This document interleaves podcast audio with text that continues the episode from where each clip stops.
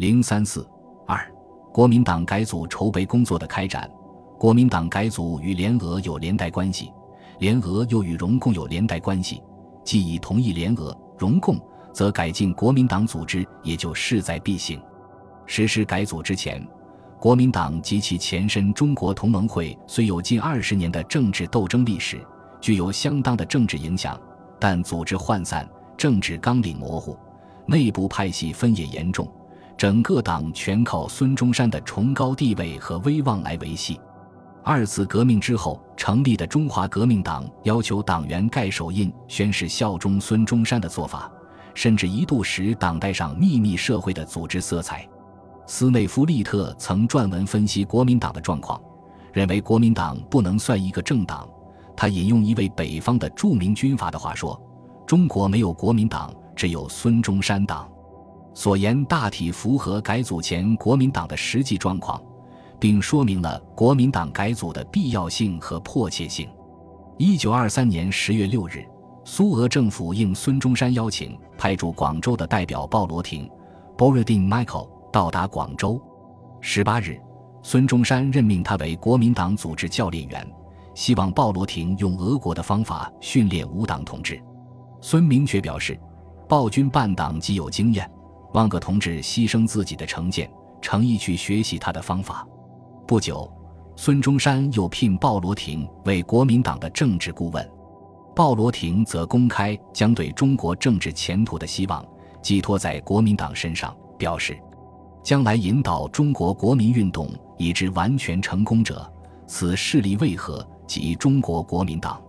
于是。国民党的各项改组筹备工作便在苏俄和共产国际的指导下全面展开。十月十九日，孙中山任命廖仲恺、汪精卫、张继、戴季陶、李大钊为国民党改组委员，负责国民党本部的改组事宜。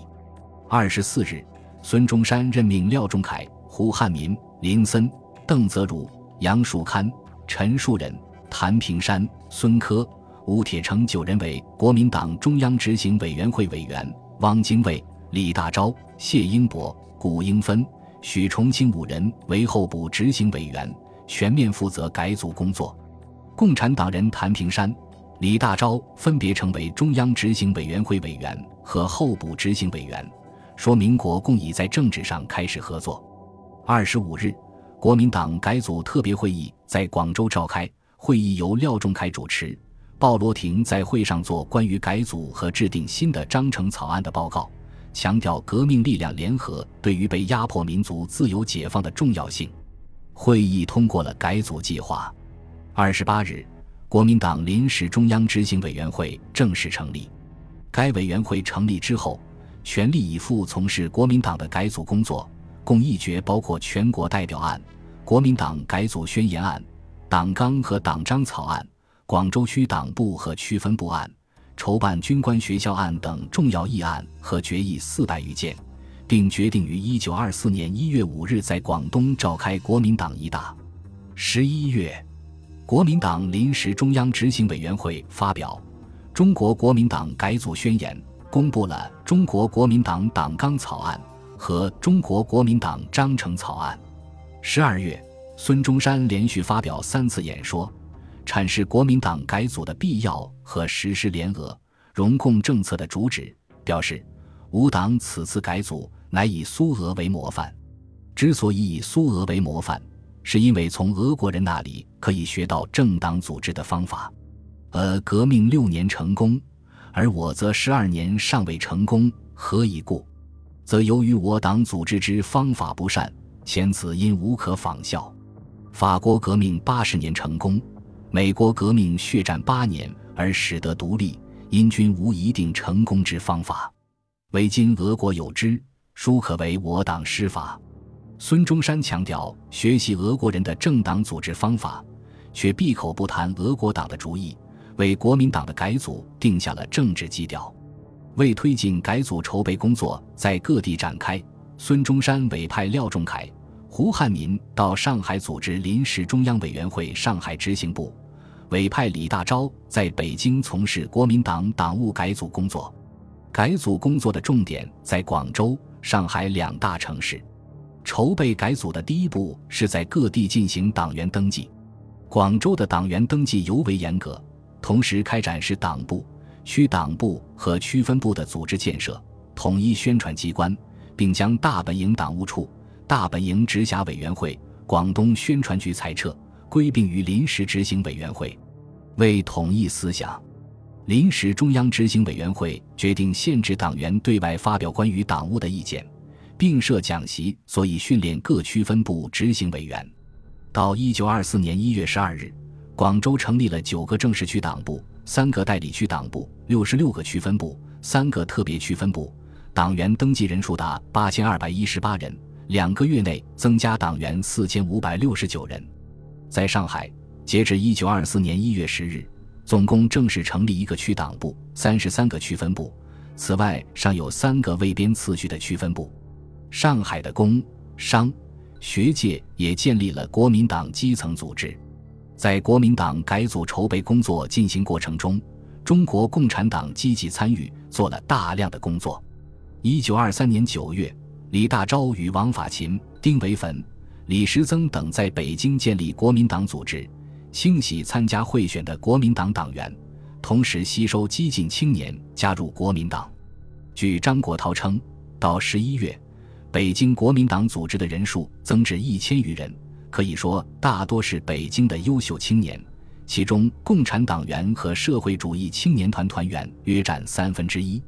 湖南原先没有国民党组织，国民党中央派秦震到湖南去筹建，在毛泽东、李维汉、何叔衡、夏曦、刘少奇等人协助下，筹建工作得以顺利进行。夏曦、刘少奇还受国民党中央之命。担任湖南第一、第二分部筹备主任，其他地区如四川、山东的共产党人也与国民党人相互配合，使地区国民党的改组筹备工作开展起来。一九二三年十一月下旬，中共在上海召开三届一次执行委员会会议，总结了各地贯彻党的三大有关国共关系决议所取得的成绩与不足，并通过《国民运动进行计划决议案》。明确了国民运动是我党目前全部工作，决定将扩大国民党之组织及矫正其政治观念作为国民运动的首要工作，并确定了扩大国民党组织的三项原则。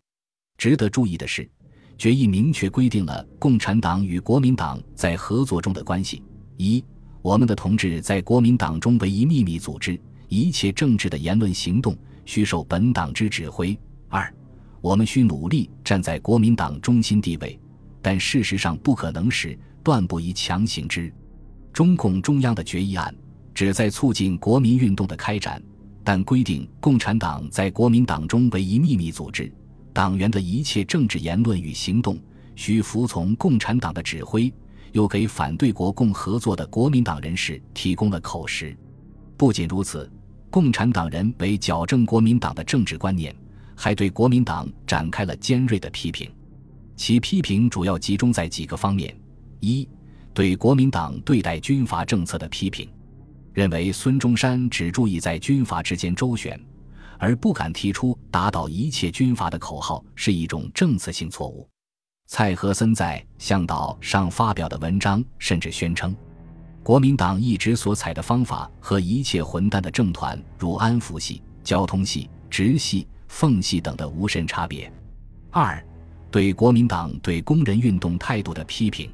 认为国民党为避免赤化、过激嫌疑，无视资本家阶级对工人的压迫，甚至为了避免激怒英国人，对吴佩孚制造京汉铁路惨案亦一声不响。三，对孙中山外交政策的批评，一是批评孙中山对苏俄的态度不够热情主动。二是批评孙中山为争取外国援助而对国内的反帝爱国运动常常缩头缩脑，不敢出面领导群众，有时且故意躲避。中共上述决议案以及对国民党的批评，与一九二三年五月共产国际执行委员会给中共三大的指示有关。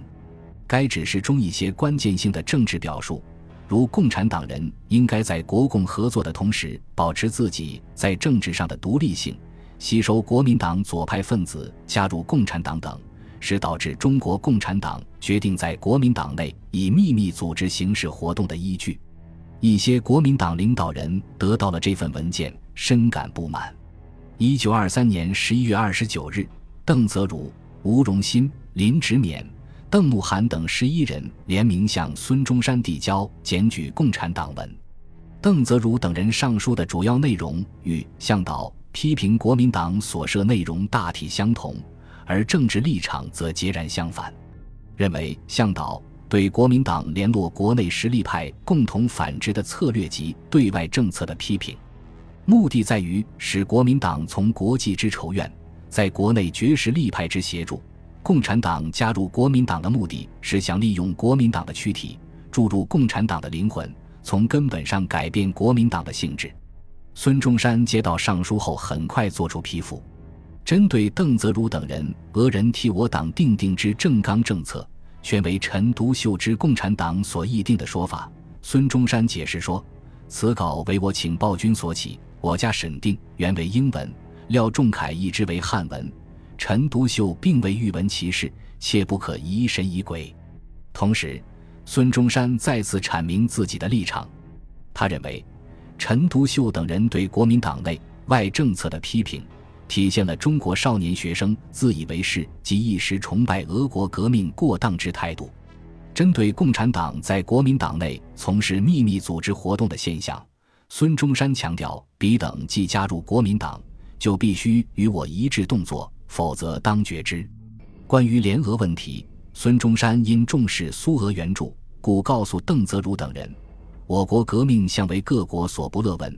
常助反对我者，以扑灭我党，故资本家断无表同情于我党，只有俄国及被压迫之国家与被压迫之人民耳。此次俄人与我联络，非臣独秀之意也。”乃俄国自动也，但孙中山也承认，在这个问题上确实存在斗争。那些中国少年学生确实曾经竭力排挤而摧毁我党，以便包揽俄国交际，并与阻止俄国不与吾党往来，而彼得以独得俄助而自述一致与吾党争衡也。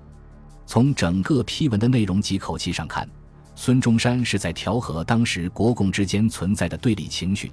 因而，他要邓泽如等人宽大为怀，捐弃前嫌，团结共产党人，